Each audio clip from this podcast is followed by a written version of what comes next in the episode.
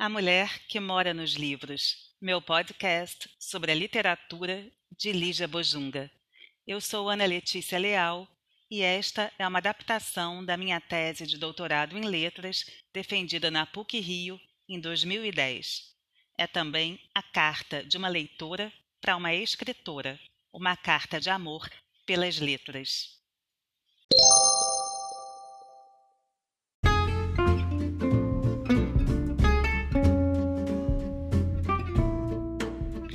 Primeira temporada Literatura para Crianças. Episódio 4 A Casa da Madrinha.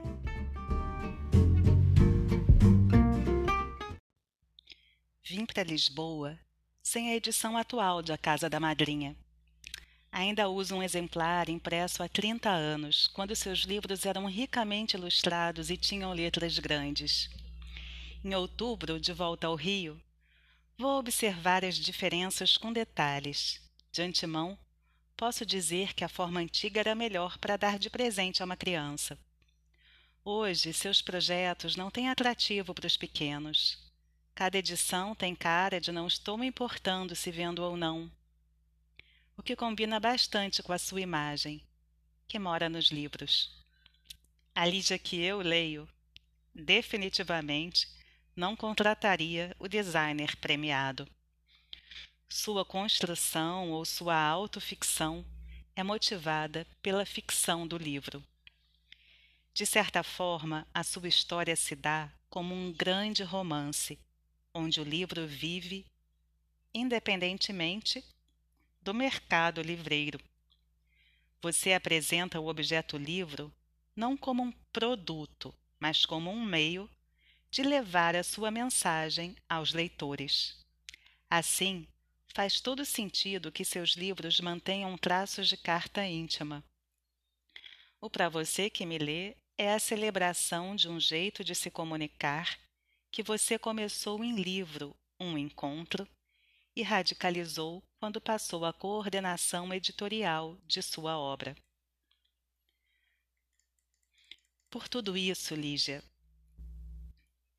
decidi-te a escrever esta carta assim. É o meu jeito de te dizer, de te mostrar, o meu jeito de te ler. Nessas páginas, registro os passos da minha leitura. Se é crítica, ensaio ou ficção, o problema será de quem for catalogar depois se é um texto que cabe no estatuto de tese de doutorado, será a função da banca me dizer na defesa, em março. A minha função, por ora, é escolher como dispor as palavras que te ler me trazem. Eu só escrevo o que eu preciso. Na casa da madrinha, você conta a história de Alexandre, um menino que mora numa favela no bairro de Copacabana, na cidade do Rio de Janeiro, e precisa parar de estudar para vender sorvete na praia. Numa noite em que vai dormir com fome, ouve de Augusto que tem uma madrinha.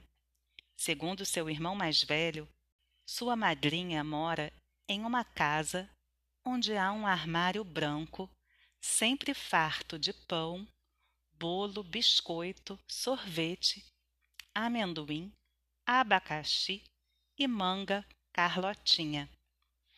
Então, Alexandre deixa a cidade à procura dessa casa.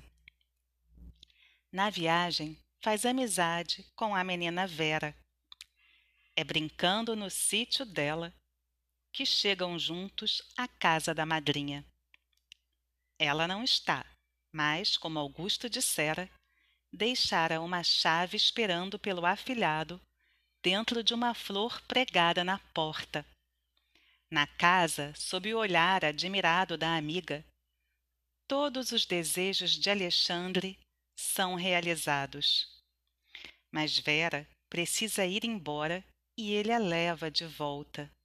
Ao juntar suas coisas para seguir viagem sozinho, encontra a mesma chave e se admira. Alexandre afirma que passará a viajar com a chave no bolso e não terá mais problema nenhum. Ficou bonito, Lígia. Mas o que você quis com essa chave? Minha impressão é que você gostaria de transmitir ao leitor o sentimento de poder abrir as portas da vida. O menino tem a infância sacrificada pela injustiça social e poderia mudar seu destino se quisesse. Você lançou este livro quando as vidas nos morros cariocas ainda não sofriam tantas ameaças. Havia uma chave imaginada, uma chave a ser buscada.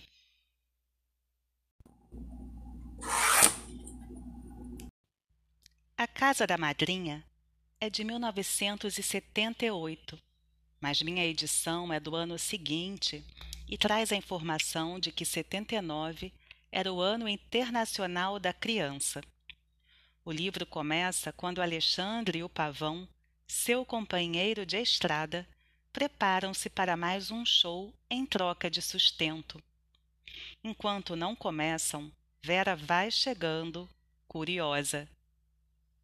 Eu também ainda não sei quem é esse menino que canta um samba enquanto exibe um pavão. Depois do show, eu e Vera o observamos comer, faminto. Ela cede a merenda que não comera na escola e pergunta de onde ele é. Sabendo que Alexandre é um menino da cidade, ela fica ainda mais curiosa. Os pais dela, porém, não têm curiosidade nenhuma, só de ouvirem falar no novo amigo da filha, querem distância dele, ponderando que se trata de um menino, entre aspas, largado.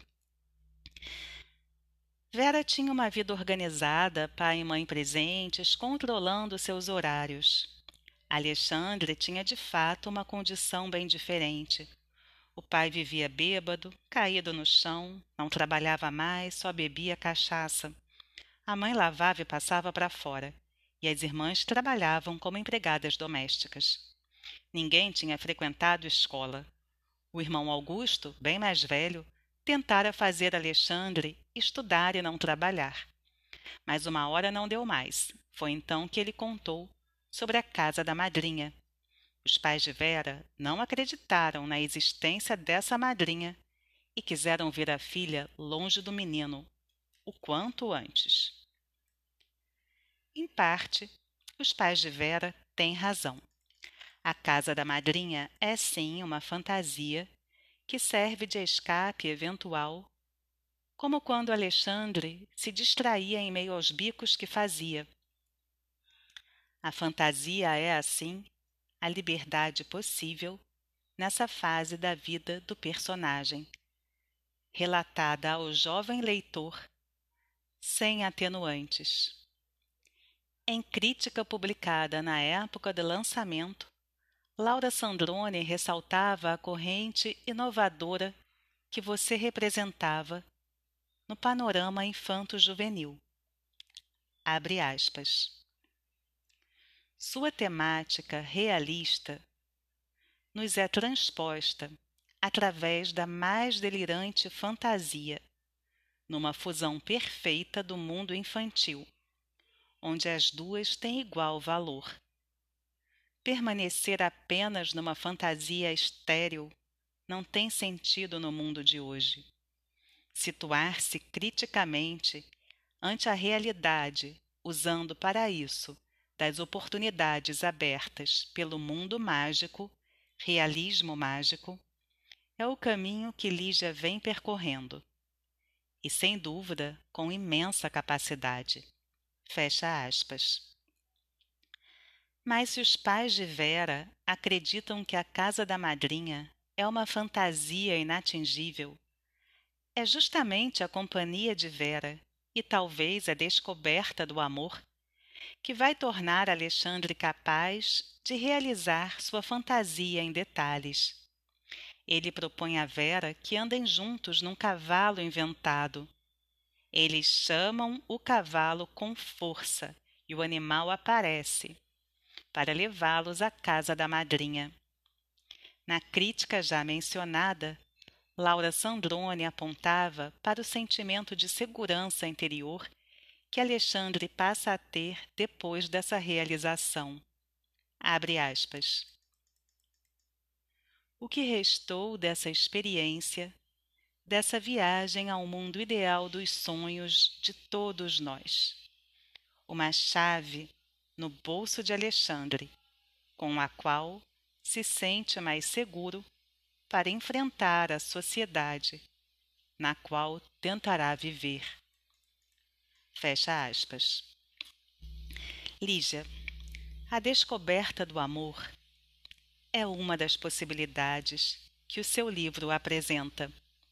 Parece que Alexandre só ganha a segurança de que necessita para viver depois de se relacionar com Vera, a menina que respeita suas fantasias e o admira na sua diferença.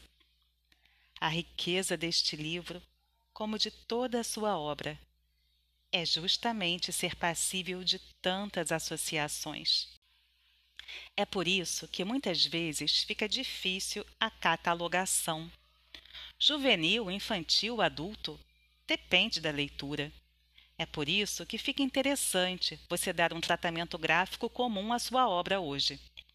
Fica na cara que nem você sabe quem é o seu leitor e, sobretudo, que você não quer dirigir a recepção do seu texto. Lígia, se nem o leitor sabe quem é, é você que vai saber? Sem contar que, ao te ler, a pessoa pode se transformar. Como se transforma o personagem durante toda essa história? No começo, ele conversara com Augusto sobre o medo que sentia. O irmão mais velho explicou que Alexandre ganharia do medo quando tivesse a chave da casa no bolso. No fim, ele encontra no próprio sonho a chave para abrir as portas por onde quiser passar. Assim, apesar de tudo o que acontecia há trinta anos, ainda havia esperança. A vida de Alexandre, como tantas que a gente via em Copacabana e em Ipanema, parecia ter chance de melhorar. Se vendia o que podia carregar e se não podia estudar porque não tinha tempo, ele podia esperar o tempo passar. A diferença era que havia um futuro imaginado, quando até mesmo a experiência acumulada na viração iria ajudar. Em 1978, portanto, você registrou em A Casa da Madrinha que via uma saída. No período seguinte ao lançamento, muita gente concordou com você. O texto recebeu não apenas o prêmio da Fundação Nacional do Livro Infantil e Juvenil, a Finelige, como dois prêmios na Alemanha.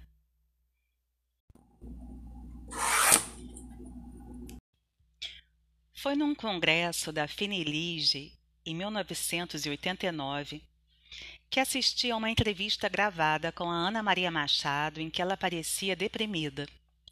Tinha deixado de morar no Rio para se isolar numa praia no sul do Brasil e mantinha um tom amargo no olhar. Bem, eu só tinha dezenove anos, por isso não entendi quando ela me disse aquilo. Ao longo do tempo, contudo, fui amadurecendo a ideia. Ana Maria escrevia cada história bonita, sempre de um jeito bonito. Ela sabia escolher cada palavra, burilar cada frase. No entanto, na entrevista, dizia que tinha parado de escrever para crianças porque, abre aspas, para criança tem que ter esperança. Fecha aspas. Isto é, por causa da falta de esperança, Ana Maria estava publicando somente para adultos. Para mim, ouvir isso desse jeito e naquele momento foi muito estranho. Eu tinha 19 anos, começava a escrever contos que achava um dia seriam livros infantis, estava naquele congresso feliz da vida. Foi inusitado ouvir isso da Ana Maria Machado. Ela era dona da livraria Malas Artes, que, como Amorinho, dedicava-se à venda de livros infantis e juvenis. Só que Amorinho não tinha durado enquanto a Malas Artes continuava no shopping da Gávea. Eu me lembrava de ter passado muitas horas da minha infância ali naquelas mesinhas, lendo os livros, mas teve um dia que gostei especialmente. Talvez porque estivesse sozinha com meu pai. Eu e meu pai. Ele ficou de papo com Ana Maria, enquanto eu escolhia um livro para o aniversariante do dia. Meu pai ia me levar a uma festa, e meus colegas de turma, como eu, adoravam ganhar livros de presente. Nessa fase, eu estudava num colégio experimental e pequeno, cujo ensino se vinculava de duas formas à obra infantil de Monteiro Lobato. Por um lado, a partir do primeiro ano primário, estávamos sempre lendo um dos livros dele. Por outro, cada turma era identificada pelo nome de um morador do sítio do Pica-Pau Amarelo. Minha primeira turma foi o Recanto Rabicó. Depois fui do Recanto Narizinho, Pedrinho, Visconde. O nome do colégio era A Chave do Tamanho, título de um dos livros de Lobato. Na história, você sabe, a Emília gira a chave do tamanho ao contrário e faz com que toda a humanidade, incluindo ela mesma e Visconde, torne-se minúscula. O propósito da boneca é fazer cessar a Segunda Guerra Mundial, mas os transtornos causados pela súbita mudança levam-na a voltar à chave do tamanho ao devido lugar. Lígia, o colégio recebeu esse nome e Lobato criou esse título sob a fé de que, pela educação, os alunos e os leitores teriam a chave nas mãos para serem do tamanho que quisessem, para fazerem da sua vida o que bem entendessem. Além dos seus livros e os de Lobato, eu tinha lido os da Ana Maria e de outros escritores brasileiros, surgidos nos anos setenta, que tinham em comum o fato de serem leitores de Lobato. Eu estava ali naquele congresso porque era feita dessas lembranças, dessas palavras, dessas leituras. Tudo na minha vida, portanto, convergia para que eu me tornasse uma escritora de livros infantis e juvenis. Então, logo a Ana Maria Machado, dona da Malas Artes e com dezenas de livros infantis e juvenis publicados, Logo ela me diz aquilo. Na hora não entendi nada.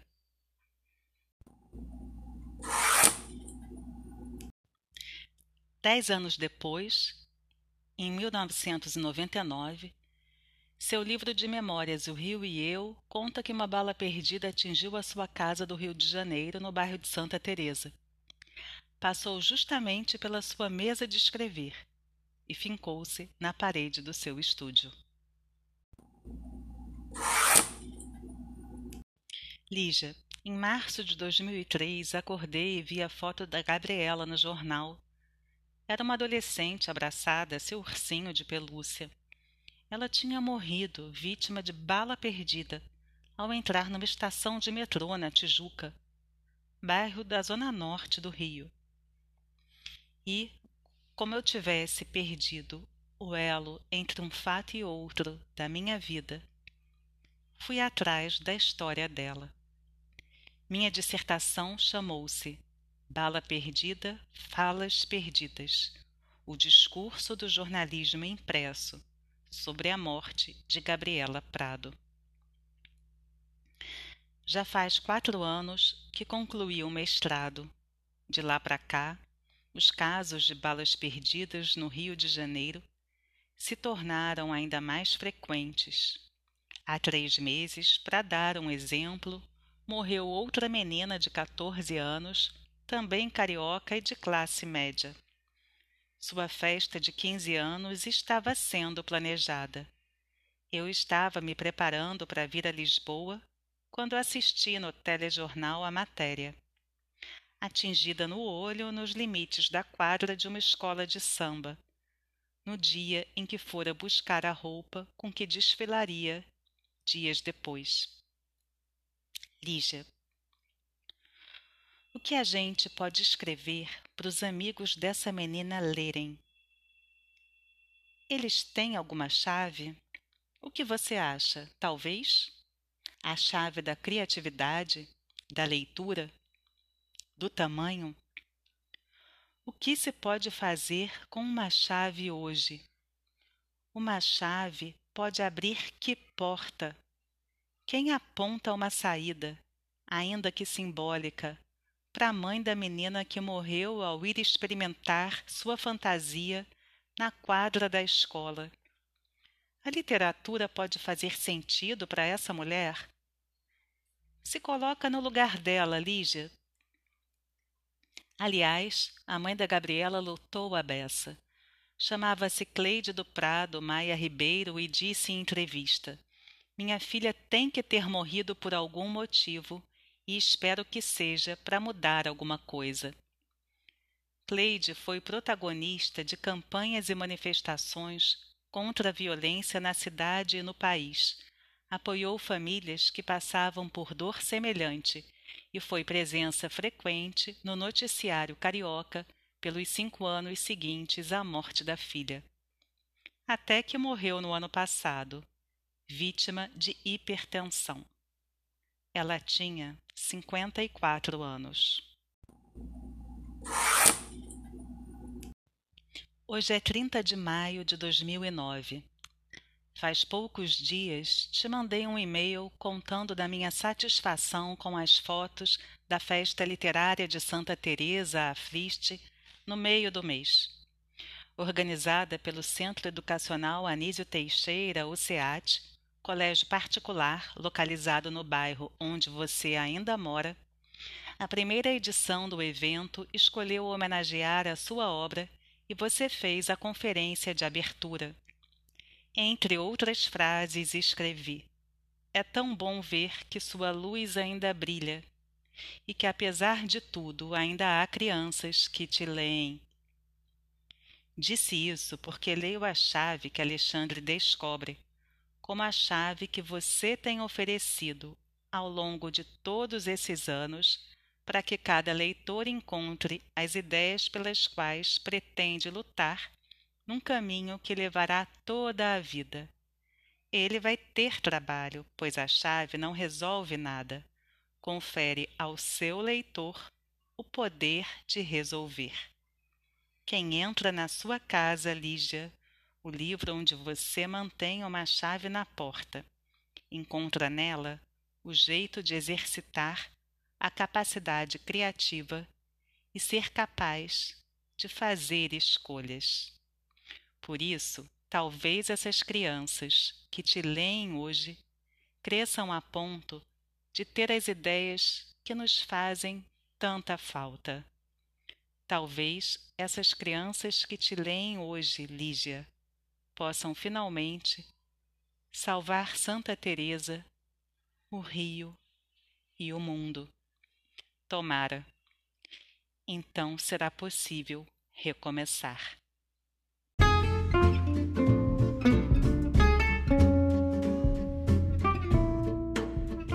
Fim do episódio.